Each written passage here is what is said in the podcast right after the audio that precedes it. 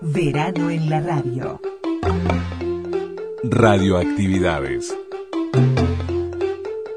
Radioactividades, edición verano.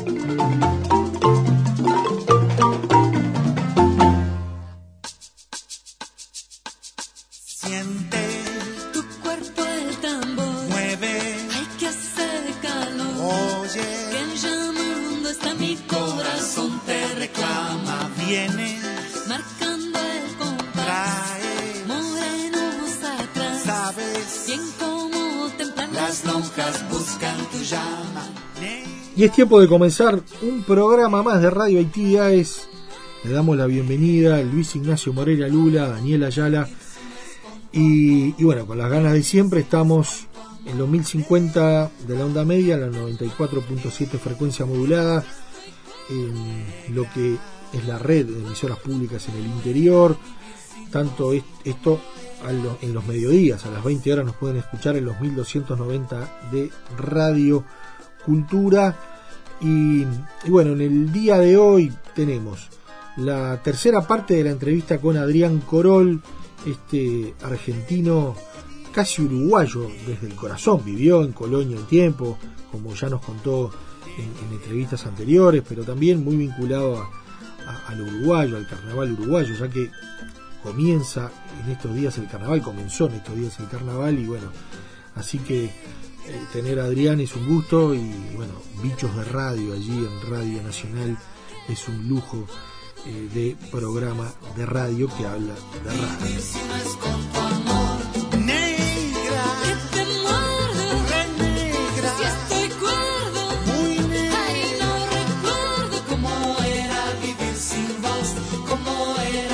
Verano en la radio. Pero además de Adrián Corol, va a estar en el barco del recordatorio a los 90 años de Sport en este enero del 2023, Isidro Alberto Saca.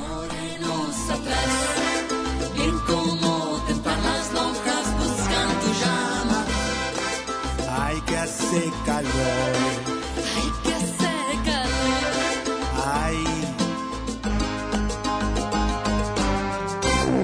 Facebook. Radioactividades. Podcast. Radioactividades. Programas DX. Spotify. Anchor.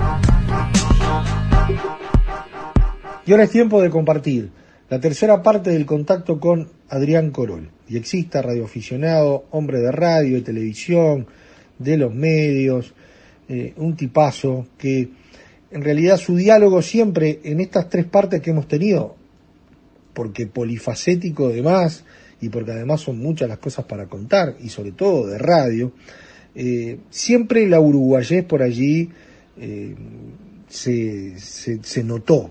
¿no?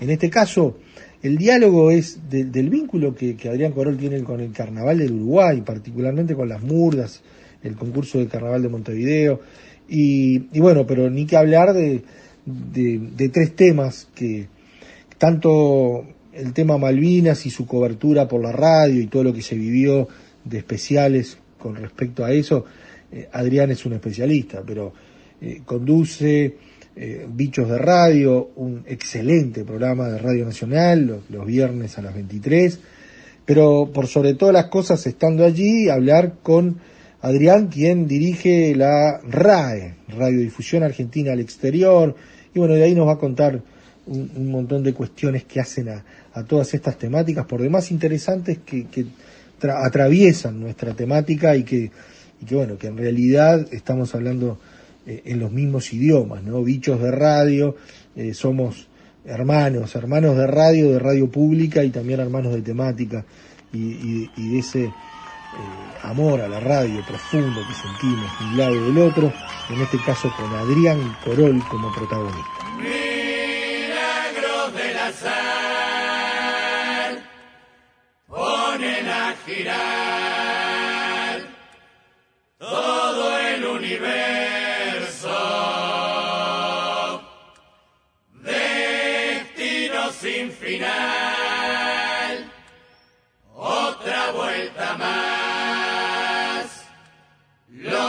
ayer se fueron.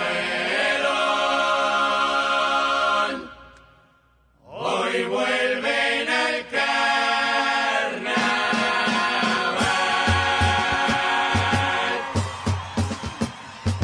Vuelven a trepar por el camino de sus sueños. El carnaval del Uruguay, porque sos Carnaval. fanático del carnaval. Sí. Lo mirás.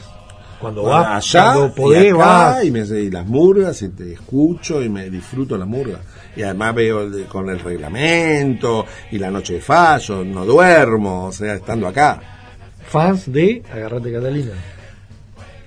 Re- o sea históricamente sí porque los descubrí muy temprano la primera vez que vinieron a hacer una gira promocional y los adoro a los Cardoso y a todos en general fui vecino el zurdo en Colonia Me- condicionado por varias. Por Es la murga que me define hasta ideológicamente y, y estéticamente, ¿no? Es, ya es el, lo que va ya llega un momento que es el Cirque du Soleil, ¿no? La Catalina se van a las grandes ligas y el barro un poco también me gusta en, en el carnaval. Pero aprendí, viste, yo a veces me doy cuenta, soy argentino, soy de Buenos Aires, y estoy hablando con alguien de Murga que lo vio, me dijo, me gustó la Catalina, pero porque... Y yo por ahí les están bien las puntas. Están bien las puntas, boludo. Yo que hablando de, de- porque lo peor que me pasa es que me quedo escuchando los comentarios, leo eh, las redes, eh, me- lo, lo disfruto como un fútbol.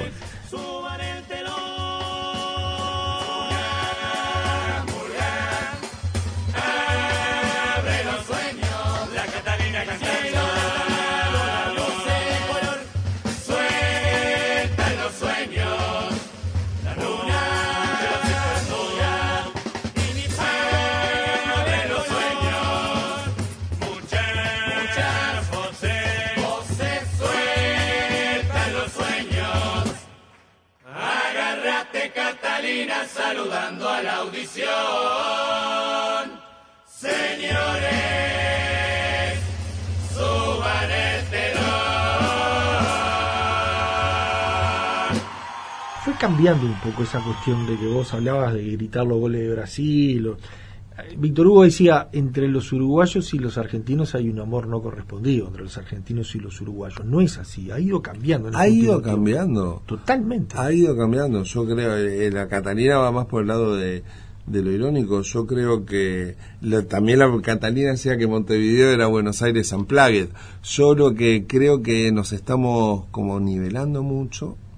Estamos viviendo situaciones, a veces sí con cierto delay en lo político, eh, parecidas. Eh, antes, la- hace unos años, las colas para cruzar el puente largas eran de Argentina para Uruguay y ahora son de Uruguay para Argentina. Eh, somos más que hermanos, somos más que hermanos. Con la potencia de decir no somos lo mismo, somos más que hermanos y, y tenemos algo que nos une para siempre y que no es fácil de, discernir y que tal vez sea casi invisible y que tendrá que ver con las pasiones, o sea, la radio, la pasión por la radio como se ve en Uruguay como se ve en Argentina en cuanto a quienes hacemos cosas como, como radioactividades, como RAE, como el diexismo, es muy parecida. Yo tal con un diexista de, de Chile o de Brasil tenga afinidades, pero no es igual. No es igual. Eh, escuchamos casi lo mismo.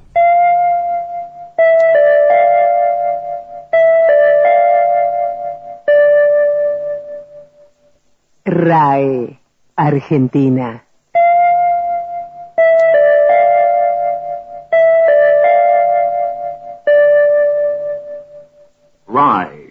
Argentina.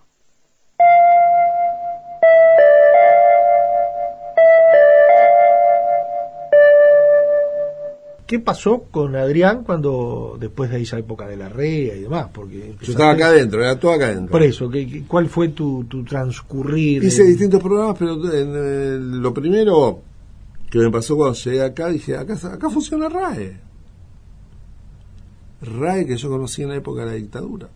Porque la escuchaba como diexista y porque el editor de X de aquel momento era el hoy célebre en las redes Carlos Maslatón. Él era un gran diexista. Hoy es un polémico, agitador y provocador en las redes, multimillonario, porque le ha ido muy bien los negocios, apoya a mi ley. Muy, po- en, en Twitter, el Carlos, muy, muy, muy, muy influencer, él fue un gran diexista, pero un gran diexista de los que cuando nadie tenía una loop, tenía una antena loop para hacer de X en onda media, y era el encargado de vender acá el Manual Mundial de Radio y Televisión, y fue, bueno, un capo del diexismo. Y él era editor de X de RAE. Año 79 eh, nos vinculamos por el diexismo y me invita a RAE a conocer la RAE de los milicos. Y entré y claro, eran cosas oscuras y demás, en el- donde hoy es el Centro Cultural Kirchner, que era el Correo Central. Esa era RAE para mí. Y la encuentro acá de nuevo. Contra viento y marea, en un mundo donde la radiodifusión internacional o se reconvierte o pasó, se fue de gira eh, a otro plano. Existía RAE y estaba con un montón de quilombos y no tenía estudio a veces, la onda corta muerta, ni siquiera en retransmisión. Y con un buen equipo de gente laburando en ocho idiomas pese a todo. Por ahí no estaban saliendo al aire, pero todos los días estaban laburando. Y yo dije, yo quiero hacer algo acá. Quiero hacer algo acá, quiero hacer algo acá, quiero hacer algo acá. Pero no había forma, la burocracia, la política. Pero estaba, estaba acá. Entonces venía, hablaba con Luis María Barassi, genio que fue el director en ese momento. Y un día en un cambio de gestión, hablando, que eso me dicen, vos nos podrás dar una mano con RAE. Obvio. Pero no, no hay, mira, no hay un mango. Porque para asesor, a ver para dónde podemos ir. Y lo hice, me, me, me pareció que era una- no era ni ser director de RAE, nada, era como orientar a, a para dónde ir con RAE, desde lo que yo podía. Y orienté de lo que yo podía y una de las primeras cosas, ya estaba muerta la onda corta. Hablé con Jeff White en WRMI, con su pasión también por la onda corta. Me dijo, mira, yo con los horarios que tengo te doy libre, para que, por lo menos para que no desaparezca RAE la onda corta hasta que tengan algo en onda corta. Antes de la pandemia, mucho, estamos hablando hace seis años. Entonces, eh, bueno, sí, tengamos onda corta, empezamos a recibir cartas. Cuando yo llego había plata que mandaban oyentes. En vez de mandar los cupones de IRC, mandan un dólar, dos dólares, que eso. Ahí yo, ahí ya me nombran director en medio en ese momento. Y agarro eso que había y mando a hacer tarjetas QSL con- y la QSL dice, esta tarjeta fue hecha por el aporte de oyentes y diexistas de todo el mundo. Y por no verificar los informes que llegan de, que están cinco años guardados, a que había gente gratis, laburando gratis, hace años, gente importante como Arnaldo Aslaen, eh, Uh, Slaen, ¿no? valor. Yo le digo Aslaen, pero eh, Arnaldo Slaen, que es el editor diexista que le sigue a Gabriel Iván Barrera acá en RAE, hacía el programa todas las semanas por pasión, pero no cobraba un centavo, le dije, aunque sea algo como colaborador. Entonces regula. Para mí, más que nada, era para que esté el diexismo acá. Eh, y así empezó. eh, fui mucho a la planta de Pacheco, intentamos darle una vuelta de tuerca a la onda corta local. Eh, hasta el momento es muy difícil por cuestiones básicamente de presupuesto, pero me de- dejaron también injerencia en Antártida, en el RA 36, y ahí pude como también darle eh, esa- un poco de lo que he recibido cuando la escuchaba como diexista y aprender un montón. Con la marcha militar Casibarí del maestro Mastracchio y silencio grabado por la banda del ejército argentino, esta emisora, LRA 36, Radio Nacional Arcángel Peñalolén, dependiente de la Secretaría de Estado de Comunicaciones, con asiento en base Esperanza, en la Antártida Argentina, a 62 grados, 24 minutos de latitud sur y 56 grados, 59 minutos de longitud oeste, Finaliza su transmisión correspondiente al día de hoy, viernes 16 de noviembre de 1979. Este servicio radiofónico será reanudado, Dios mediante, mañana a partir de la hora 21. Tengan ustedes muy buenas noches y un descanso y ordenar un poco que haya presencia en la web, que los ocho idiomas tengan sus cosas, pelear para que vengan más idiomas, sobre todo sostenerla viva. ¿Cuántos servicios internacionales de radio hay en Iberoamérica? Radio Exterior de España, Radio Habana Cuba, RAE. Después hay algunos experimentos en otros idiomas, público, desde lo público. ¿Cuánto? ¿Qué tenemos? En América Latina, en Iberoamérica la lucha de Antonio Huitrago por la onda corta cuando antes de ser el director de Radio Exterior de España. Las dificultades que tiene Cuba para mantenerse en el aire. Y nosotros mismos en una especie de reconversión que la gente que laburaba en RAE pudo hacer cursos para aprender lo que es un podcast. Eh, y me sirvió ahí la visibilidad de la tele de nuevo. Para decir bueno vamos Un a gran comodín. Vamos a hacer una, un lanzamiento de RAE acá en la radio y yo invité a algunos, Facundo Arana, actores que yo, que vinieron a acompañar a RAE. Facundo Arana que está casado con Susini, que es heredera de Enrique Telemaco Susini. ¿está? Entonces, armamos una cosa, la tele ayudó a darle visibilidad. Hoy, a- a- si yo puedo decir algo desde el lugar del cholulismo de la tele que yo, es más difícil que se metan con RAE eh, por, por ese tema, porque tendría relevancia a favor o en contra eso, me parece. Entonces, eh, RAE subsistió muchos intentos de dejarla fuera del aire para siempre, básicamente gracias a la gente de RAE, que hace más de 60 años, estos son otros equipos, defiende al servicio internacional, a RAE. Hoy no está en los planes de nadie que no exista RAE.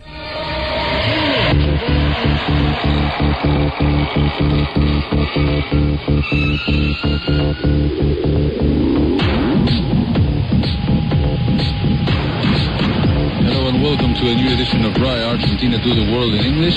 This is the foreign service of Argentina's public national radio, broadcasting from the city of Buenos Aires via the shortwaves of Miranda Radio International, on the frequency of 5800 kilohertz, and also uh, broadcasting uh, our shows via our website, rai.com.ar. Uh, you can find all of our shows in eight languages, plus podcasts on various topics such as uh, history, culture, music, astronomy, geography, and many more topics related to Argentina and, and South America that you can discover on our website, rai.com.ar. Imponer esto en, en- en el andamiaje público, sin duda, es, tiene un mérito enorme. Y en las internas a veces es complicado, En porque no se internas- comprende, no, no, no se comprende en realidad. Y después sí, lo que decíamos para otras cosas, no hay vuelta atrás, porque si desaparece después no vuelve. No se conocen casos de que hayan vuelto, la verdad que no se conocen casos reales de Entonces hay que resistir. Hay que resistir. eh, nosotros durante muchos años no teníamos ni siquiera este estudio. Eh, nos sacaron el estudio, estaba el estudio en una oficinita arriba, perdido, sin acustizar nada. Y la gente RAE al pie del cañón rompiendo para que tengamos el estudio. Tenemos una buena redacción. Tenemos gente encargada de la web, especialmente laburando para RAE. Tenemos planes de nuevos idiomas. O sea, seguimos teniendo proyectos eh, con la posibilidad que nos da este eh, mu- mu- mundo casi pospandémico, no, no pospandémico, eh, con la situación de- de guerra y de incertidumbre, la radio es necesaria, es indispensable. Y algo más, que nos va a venir bien a, los medios públicos de Uruguay y Argentina. Cuando fue la reunión tan ampulosa de los líderes del G20 acá en Argentina, que venían todo el primer mundo, el 90% de esos países del G20 tienen medios públicos sólidos y robustos. Eso no hay que olvidárselo, porque generalmente los que admiran a, a esos sistemas son los que dicen, che, ¿para qué tenemos los medios públicos acá? ¿Para qué queremos en Argentina, en Uruguay? ¿Qué medio público? Y cuando vos te fijas, los grandes países son los que tienen grandes medios públicos. De nivel, colabora Roberto Velo con, con radioactividades. En la BBC vas a, seguramente paga menos salarios que otros medios, pero te da un prestigio que vale más que el salario que te pagan. Y ese es el medio público. Ese es el medio público. Y el medio público internacional eh, es fundamental. Hay que estar alerta con la tecnología, hay que saber que hoy se escucha en otros lados. El 6% de la gente que nos escucha nos escucha por YouTube. Estar atentos a esas estadísticas también. Eh, no dejar nada de eso de lado. Pero nosotros podemos tener una, un proyecto o una radio como RAE, un servicio, que lo vas a escuchar en la Zenit Transoceánica, en alguna vieja radio que haya quedado ahí en lo del querido Tormo, en algún receptor que tengas en casa o en una aplicación del último iPhone o en Spotify. Vas a encontrar cosas, vas a Spotify, hay cosas RAE. Buscas en onda corta con un poquito de ruido a la noche gracias a WRMI, vas a escuchar algo RAE. Eso es hoy para mí la, no hay que, que hay casarse con ninguna tecnología, pero no hay que apagar ninguna, hay que aprovechar a todas integrando. El verbo es integrar. Buenas noches, buenas noches, bienvenidos, bienvenidas, bienvenides a este episodio de Bichos de Radio cargado de información, cargado de entrevistas, cargado de nosotros. ¿Cómo te va, Coral?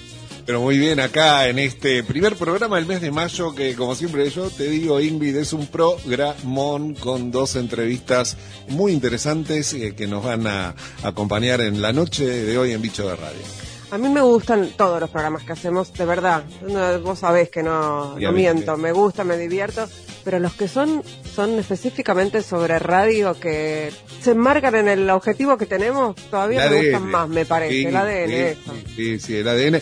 Hoy vamos a, a conocer una historia muy interesante que no quiero spoilear mucho, que es la de Nicolás Alfaro eh, en Mendoza, un- que tiene una radio en Mendoza. Voy a decir hasta ahí, después contaremos más. Y nuestro amigo Daniel Ayala de Radioactividades, eh, para ponerle mucha radio y uruguayés, además, a- al programa. de- Sí, de y esta yo les voy a pedir a la audiencia que preste muchísima atención para cuando entrevistemos a Daniel Ayala, el uruguayo Daniel Ayala, que te escuchen a vos cómo te convertís en uruguayo. No, no, no, Como juro que no. poco a poco te vas... Sí, sí, Que, que- que empezás él a hablar en uruguayo.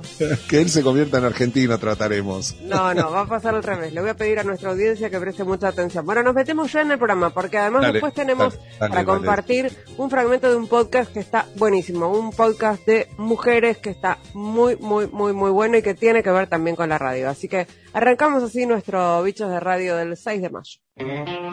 Sintoniza el diario. Bichos de Radio. Con Ingrid Beck y Adrián Corol. Bichos de radio. Bicho Radio es un programa que es continuidad de algún ciclo anterior que hacemos con Ingrid Beck. Ingrid es una gran periodista, fundadora de la revista Barcelona eh, y por sobre todas las cosas del movimiento Ni Una Menos. Eh, una gran periodista con la cual hemos hecho una dupla muy muy divertida donde el eje es la radio, donde por ahí hablamos de usos distintos y experiencias distintas de la radio a través de la historia. Todo lo que tiene que ver con la radio está en bichos de radio. Todo lo que tiene mira, ese hola que se escuchó recién de fondo, que después nos gritan, gente que labura con nosotros en, en RAE también. Toda la la parafernalia digamos, de Bicho Radio es poder tener un programa de radio sobre radio. Ustedes lo saben muy bien porque lo hacen desde mucho antes en radioactividades, donde se meten otros temas, por supuesto, pero por ejemplo, en estos días el programa nos comunicamos con la Antártida, hoy en LRA 36 todo el equipo está hecho por mujeres. Locutoras, productoras y operadoras técnicas son mujeres, algunas de ellas con grado militar. Eso lo contamos en Bicho de Radio. En Bicho Radio es un programa donde la gente que escucha sabe o se entera lo que es el diexismo, lo que es la radioficción, o de repente las historias de algunos de, nuestros grandes eh, referentes en la radio eh, y archivo y música, siempre está presente. Hemos hecho eh, un, un programa que va todos los viernes a las 11 de la noche, hora nuestra, y por supuesto está en las plataformas y todo eso. Reiteramos el comunicado 165 del Estado Mayor Conjunto difundido hace 25 minutos. En el día de ayer, la nota oficial, se produjo la reunión entre el comandante de las fuerzas inglesas, general Jeremy Moore, y el comandante de la guarnición militar Malvinas, cada Mario Benjamín Menéndez. En dicha reunión se elaboró un acta en la cual se establecen las condiciones de cese de fuego y retiro de tropas. El documento de referencia señala finalmente el Estado Mayor Conjunto, se dará a conocer una vez que se disponga del texto del mismo. Reiteramos, comunicado 165 del Estado Mayor Conjunto, difundido hace 25 minutos. Informe Continental, en su edición de la hora 6, dará amplia información. sobre Estamos a ello. 40 años, ¿no? La guerra del Atlántico Sur, la guerra por Malvinas, esa- esos sueños rotos, tantas historias, eh, tantas mentiras, tantas verdades. Vivida desde la radio. Adrián, te volviste un especialista de haber vivido y de haber estudiado esto. Malvinas tiene algo que es genial. Malvinas, gracias a la onda corta, te puedes llegar a derribar el mito aquel que dice, casi siempre es real, pero no tanto en Malvinas, que la primera que pierde, la primera caída en una guerra es la verdad. Hubo acción psicológica con la verdad también. Hasta de la BBC, hablando de Roberto, digo, eh, Malvinas fue la última gran guerra que se que fue convencional, por lo tanto fue la última guerra por radio y lo que nos ha quedado es la posibilidad de poder reconstruir y de y de pensar hacia adelante inclusive eh, en cuanto al papel de, la radio, pero el valor histórico que tiene la radio. Son- venimos de países con 100 años de radio, yo creo que la hay un siglo de historia que se puede hoy vivir ya por la radio, más allá del patrimonio sonoro y la importancia de que muchas cosas se pierden, se borran y desaparecen. Estamos en una era donde ya los historiadores, eh, cuando van al archivo, no solo tienen que ir a la palabra escrita o al documento escrito, sino también tienen que ir a la radio. Malvinas es una guerra donde hubo fuerza aérea, donde hubo armada, donde hubo ejército y donde hubo radio, como un arma más en todos los sentidos, de la propaganda, de la información, de la desinformación y también de la reflexión. No, no se puede generalizar y fue una radio donde quienes tuvimos la suerte de disponer de un receptor de onda corta, no fuimos engañados.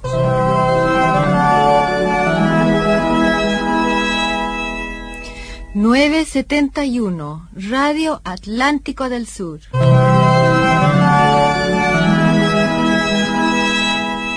La más completa y detallada información en torno al conflicto bélico en las Malvinas. Rige un alto el fuego en la zona hasta mañana a la hora 10.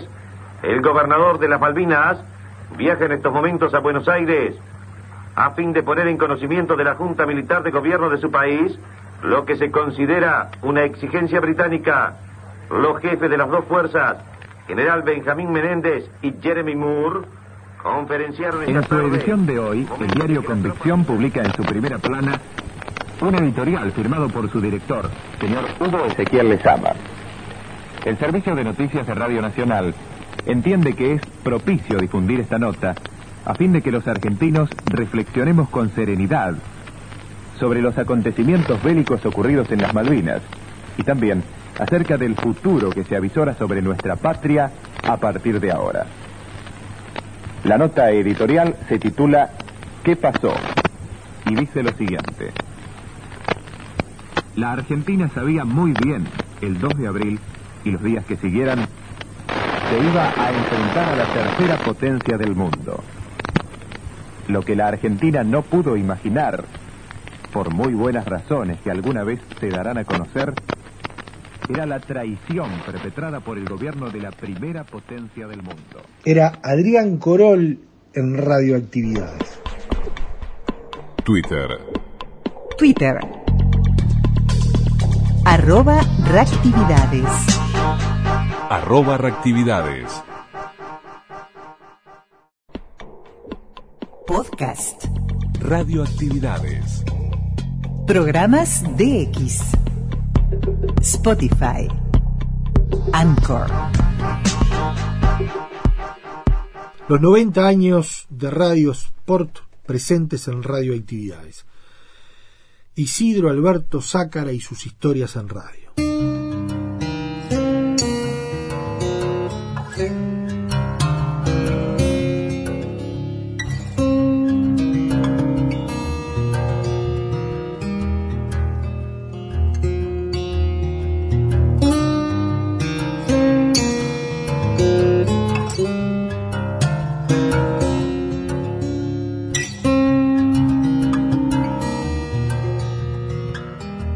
Una vida en la radio, Isidro Alberto. Bueno, ¿Cómo, fue el principio de la radio? Sí, yo empecé en el año 1947 en Radio Montevideo. Estaba en la calle Río Branco 18. Esa frecuencia se la llevó ahora la radio que está en Las Piedras, que transmite ciclismo, como es la, la radio eh, que, que actualmente hace ciclismo. ¿no? Sí, sí, sí, sí. Bueno, este, allí empecé yo haciendo libretos, participaciones en, en algunas radioteatros que hacía un amigo mío que se llamaba Olivera del Cerro y que había logrado un espacio en esa radio y empezamos ahí a hacer cosas. Y, pero yo siempre viajaba en el ómnibus con el gallego Regueiro, que vivía en la misma línea mía, ¿no? Nos encontrábamos, por lo general siempre, siendo muy jóvenes. Y entonces el gallego decía, venía a la radio, venía a la radio. Y yo decía, un día voy a ir, un día voy a ir. Y este, hasta que empezó el fútbol de interior, OFI. Cuando empezó OFI, yo me empecé a vincular con Vitaca, que era el dueño de, una, de un club de comidas. era un club de comidas. Estaba en la calle, eh, cerca de la calle Colonia, Acevedo Díaz, Acevedo Díaz y, Colonia. Y allí se reunía OFI todos los martes y íbamos todos porque había una comida que hacía Vitaca de primera división. Entonces íbamos todos a comer. Pero al final me picó el bichito del, fútbol interior y, y con el escribano Fernández Arbenois, que era el, quien, con el secretario, dice, ¿por qué no viene a la radio conmigo? Bravo. ¿Por qué no viene a la radio conmigo? Digo, bueno, vamos. Este, yo empecé a hacer fútbol en el interior en Radio Sport. Eso me vinculó más con el gallego Regueiro. El gallego dice, por Sagrada le gusta que vengas a la vuelta. Sagrada, Armando Sagrada era un capo en la radio. Y un tipo extraordinario, ¿no? inteligente. El que viene adelante. Adelante. A ver, Sagrada. Vamos a entre los dos la llegada de François. Está a 150 metros de corredor de Carmelo. Tirando como en su mejor momento. Con gran régimen y con acción lucida. Está a 100 metros del control François. Tendido en su máquina y pedaleando a fondo. Está por llegar François. Atención la hora. Atención la hora. Las 13 y 48 minutos. Cruzó François la línea de llegada y menos. A las 13 y 48 minutos. Una fracción seria. Ahora no oficial. Otros competidores. Otros competidores. Un competidor de Sergio Barrios. Parece que es Sergio Barrios de Mercedes. Atención Mercedes. En segundo término viene el número. siempre quiere venir a vuelta. Digo, mire, yo voy a hacer la experiencia este año con el diario La Mañana, porque yo empecé a hacer bolos, en la mañana el diario bolos son cuando íbamos a hacer partidos de bajo, o sea, informaciones que traían la noche. Entonces allí yo tenía un amigo que fue el que me metió el bichito del periodismo, antes de todo lo que le conté, y, así es, para ganar unos pesos, ¿no? Entonces, este, eh, ese año en el diario, que le había gustado como, la mañana como trabajaba, me, dice, usted se va a, ir a la- va a ir a la vuelta a informar para nuestro diario. Y así fui en el año 50. Entonces ya la vinculación era mayor, con toda la gente, con todos los dirigentes. Y ahí me empecé a vincular y en el año 53 empiezo, me llama Sagrada y dice, usted va a trabajar con nosotros. Y empecé a trabajar este, en la Vuelta Ciclista. Pasa Barrio, no, recuero. Fue recuero el segundo, recuero. Y aquí viene uno, eh, viene porteño García tercero. Y cuarto un corredor de Mercedes, el 153. Quinto viene Ramoncito Pérez y sexto Dirandro casi en una línea. Washington Pérez, Washington Pérez y Dirandro. Y ocurrió una cosa muy graciosa y curiosa un poco para, para matizar esta charla que puede ser aburrida, ¿no? Me designan a mí para la primera vuelta en una localidad bien alejada. Y me dice Sagrada, mire, no se preocupe que usted va a empezar a trabajar cuando la vuelta ya cumplió dos, tres horas de, actividad de la transmisión. Pero eso se debe a que usted vaya aprendiendo los nombres de los corredores, yo le voy diciendo los colores de la camiseta en el camino y te vaya calibrando y anotando para cuando lleguen a su, a su pase usted no se equivoque, que eso es lo que buscamos, que no se equivoque. Hágame caso a todo lo que yo le digo, por eso le voy a estar nombrando corredor por corredor. No se preocupe este, quién gana porque no hay, no hay embalaje ahí, así que es un pasaje. Bueno, fenómeno. Cuando empieza la transmisión, este, a, la, a la- a la hora, dice Sagrada, bueno, atención, fulano, eh, por mí, ¿no? Y se va a ver un embalaje, porque ya último momento se lo... ¡Ay! ¿Ahora qué hago con ese embalaje, no? Primer embalaje. El primer embalaje no no conocía ninguno, yo. Solo a un corredor conocía, que era Tomás Correa, ¿no? Este, que era amigo mío, en fin, y demás. Entonces, este, llegan allí al puesto y empiezan, ¿no? Yo estaba en, en Curtina transmitiendo, estaba arriba, casi estaba en bono.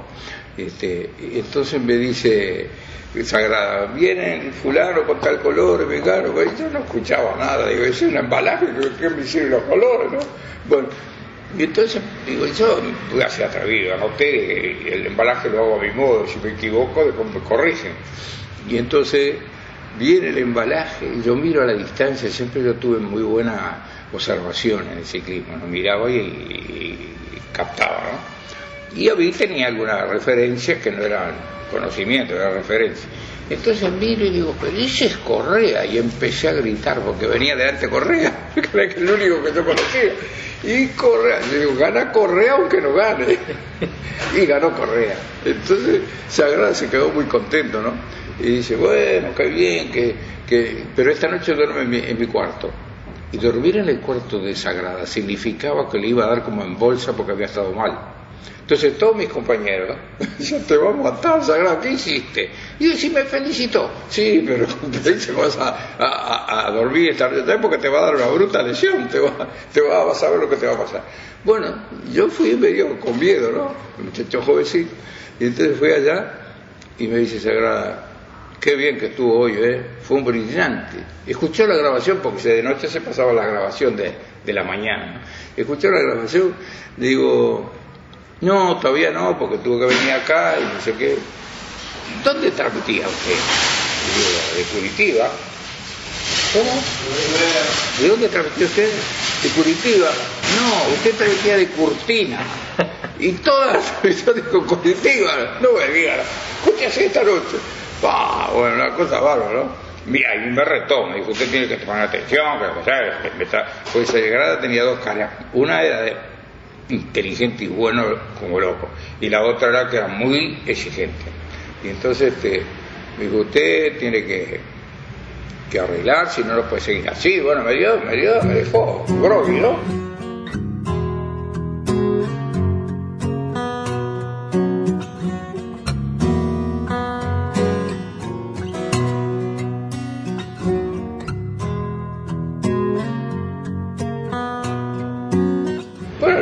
Transmitimos otra vez. Sácala al cuarto de Sagrada. Oh, y otra vez me va a dar como en voz. Entonces fui allá y otra vez. Y fue, ¿qué hizo usted hoy?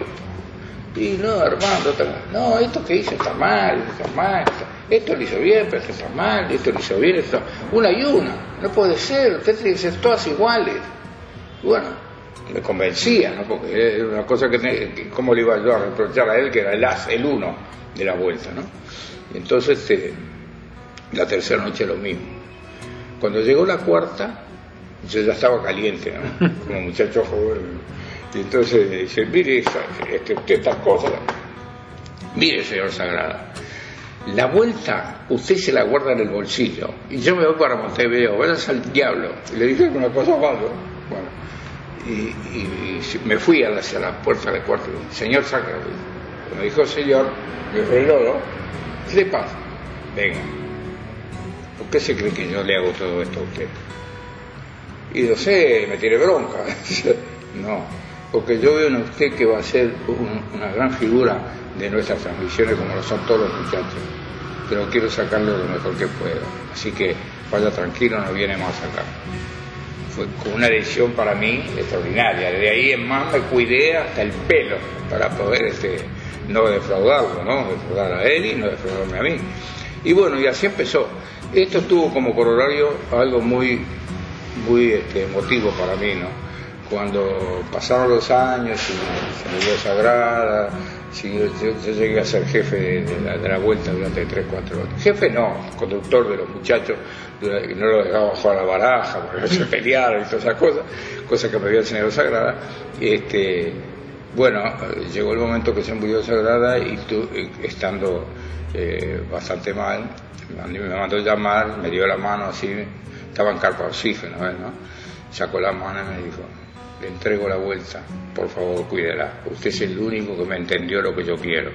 Porque él quería no solo que fuéramos relatores, sino que fuéramos inteligentes para... Antes las carreras se hacían con móviles, ¿no? Y el móvil 1, móvil 2, móvil 3. Entonces, cuando el móvil avanzaba, eh, iba transmitiendo con una base en una localidad y en la otra que sigue. Entonces, cuando salía de esta localidad y llegaba más de la mitad, había que darle entrada a la otra localidad para que esta línea terminara. Seguía la otra y después la otra. Porque si no, salía de acá y llegaba acá, pagaba línea por todos lados. Mucha plata. Entonces él ahorraba. Dice, esas cosas nadie las quiso aprender, pero usted las aprendió. Así que siga adelante.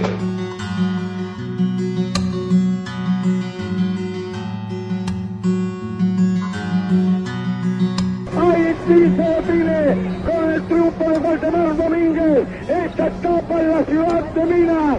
Repetimos, para nosotros fue segundo José Cardoso, Salini, el hombre de Paysandú tercero. Vamos a esperar un instante, la repetimos con las dificultades del caso. Para nosotros ganó Waldemar Domínguez, el, el hombre del Cruz y Cristian Noroña. El segundo lugar para Cardoso, el tercero para Salini. Como dijimos, siempre nos encomendamos al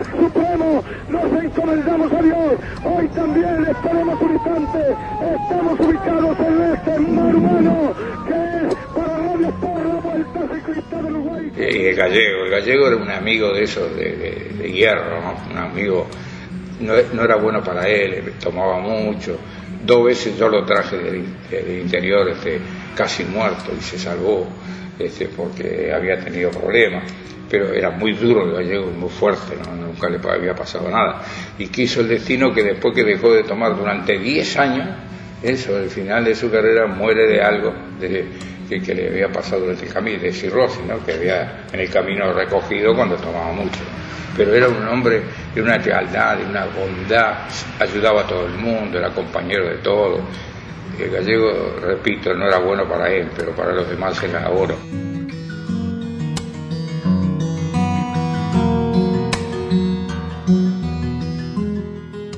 Atención al puesto número uno. Diga, Diana, estoy escuchando. Siga fluyendo gente aquí. Hay muchísimo público ya ansioso por presenciar el pasaje por Punta Rieles de los competidores de la cuarta vuelta ciclista del Uruguay. Recomiende que dejen la calzada libre. Sí, efectivamente, es necesario que el público despeje el camino Maldonado para que no haya ningún accidente de lamentar cuando pasen los corredores por este punto. Atención al puesto número dos.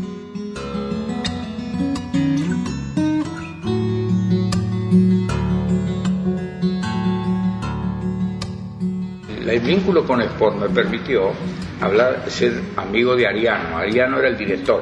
Yo justamente en ese libro que yo le estoy dando a usted hay un capítulo de Esteban Ariano.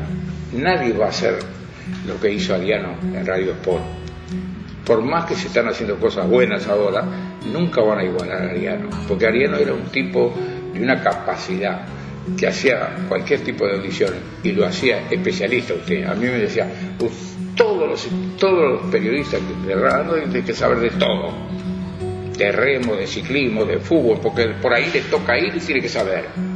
¿No? Es así como yo un día me mandaron a remo y yo fui un mes antes a aprender cuánto medía un remo, un bote, cómo era, para yo estar dominante de eso, ¿yo? Y así nos hacía todos. Entonces yo transmití básquetbol, fútbol, natación, este, boxeo, en fin, a Tres Timbres, a cruzar al cerro, a Montevideo del Cerro, por el mar, este, todo, todo había que saber, pero todo documentado, nadie payaba, no le gustaban los payadores, por eso es que ahora le dan un micrófono a un muchacho y anda, y vos de repente no sabe, y dice macana y sigue andando, ¿eh? y, y sube y sube y sube y no aprendió nada, pasa también en los informativos de hoy día. Usted una vez una chiquilina dijo en un canal, llegó papá a Canadá y era el papa que había llegado, ¿no? Todas esas cosas es porque no le enseñan, ¿no? Para que no se ponga nervioso, para que no diga macana, este, todas esas cosas que eh, uno las va aprendiendo en el camino. Y yo las aprendí de tal manera porque las tomé con pasión, como ahora, yo tengo 85 años de vida y sigo teniendo la misma pasión. Cada vez que empiezo una audición esta noche estoy nervioso. Pues, a ver cómo me sale, hice un libreto antes, se lo mandé al operador. Y no es una cosa de lujo, es una audición de una hora, pero yo la hago minuto a minuto, ¿no? Y Es esa pasión que tiene la radio. es una ¿no? pasión que, que se tenés. con uno, ¿vio? Eh, hay muchachos que la tienen también ahora, ¿no? Roberto Sacra, desde tiempo todavía para el encante y esto es Pelotón viene buscando el puesto fijo de por atención. Viene Federico Moreira, esperamos que llegue Pontero, lucha Moreira, gana esta vuelta todo coraje. Viene de punta ya Federico Moreira, se tira el pelotón sin zaguea. Vamos llegando nuestros compañeros en llante protección, en punta. Eso de transmitir, casi ser autodidacta, más allá de que había grandes maestros, Sí. uno Bueno, tenía que, que aprender el oficio de relatar remo, por ejemplo. Pero mire qué bueno lo que usted, mire qué bueno lo que usted dice. Semi- Semino me enseñó una vez una cosa que me quedó acá grabada y yo la cuento por radio. Siempre tenés que saber estar bien documentado y no decir tontería, porque siempre vas a tener un oyente, uno, para ese estás hablando. No pienses en miles, uno, y a ese no le podés fallar, me decía Semino, y es verdad, es verdad. Por eso es que siempre yo traté de estudiar las cosas, ¿no? Cuando tenía que hacer algo, cuando miraba la carrera y transmitía, yo decía, allá viene este Asconegui, me decían mis compañeros, vos sos loco, estamos a dos kilómetros, vos sabés que es Asconegui, yo estoy mirando la carrera, vos no la estás mirando, sí, pero escuchame, no se distingue quiénes son. Es Asconegui. Ah, sí, vamos a esperar. Fulano, pará. Le hablaban al, al- chofer, paraba, venía, y venía de alta Asconegui. Dice, ¿cómo lo acertás vos? ¿Sos mago? que No, mirando aprendí que Asconegui es el más alto de la carrera. Entonces, si viene uno con la cabeza más arriba de todo, ese es Asconegui. Cuando viene uno haciendo así, que yo le había puesto el limpio parabrisas, yo miraba al hijo y viene ese ceja adelante. Y era el limpio era de ceja.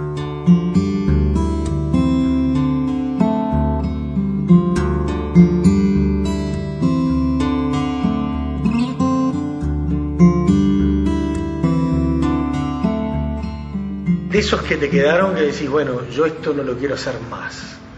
Nunca. Una vez, una vez, Ariel me mandó a transmitir pesca. Digo, pero, y de la emoción, digo, pero digo, escúcheme, ¿qué voy a decir que pescado mordió al, pescador? Dice, arrégresela como pueda, vaya a transmitir. Y, y yo fui a transmitir con el remolcador La Valleja, nunca me voy a olvidar. Y yo miraba, hablé con los muchachos, entonces era, trataba de ser simpático con todo para que me informara, ¿no? ¿Y qué hago acá ahora con la pesca? Digo, ¿no? Y yo al agua le tengo miedo bárbaro, por avión cualquier cosa, por, el agua na- nada, nada. Y entonces voy este, a transmitir y empecé a salvar, dije, me salvó que al principio había una de novicio que no se transmitía, ¿no? Una, una- una- un campeonato.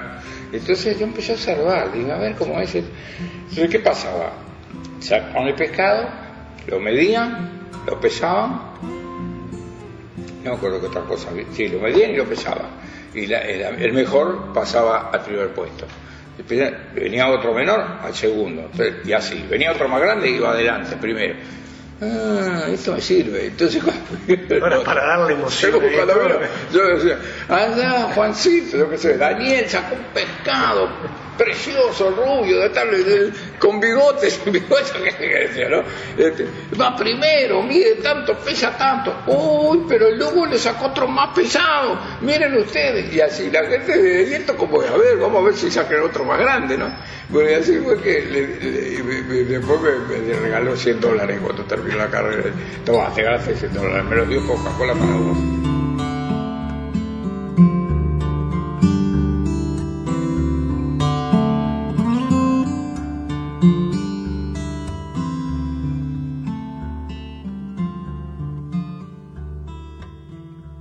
Twitter, Twitter, arroba reactividades. arroba reactividades. Allá van, allá van,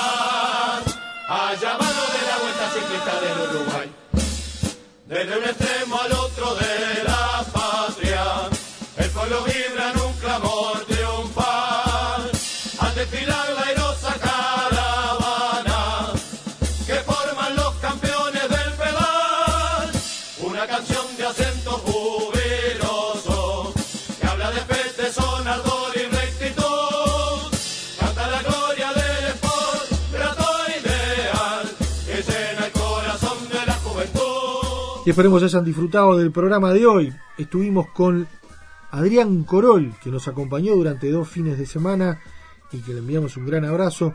Y también por allí las historias de Sport presentes, los 90 años. Y, y bueno, esperemos les haya gustado estas anécdotas, estas historias de Isidro Alberto Sácara. Mañana la seguimos en domingo porque a través de Marcos Mustok y ese recordatorio que hicimos en Radioactividades vinculaba lo que es la temática del Lelutier durante este verano en Radioactividades y también en esta en este binomio de humor, en esta en este contrapunto del humor tenemos presente a Julio César Castro, nuestro Juseca, que también mañana se hace presente en Radioactividades. Abrazo grande, que pasen bien, hasta mañana. Chau, chau.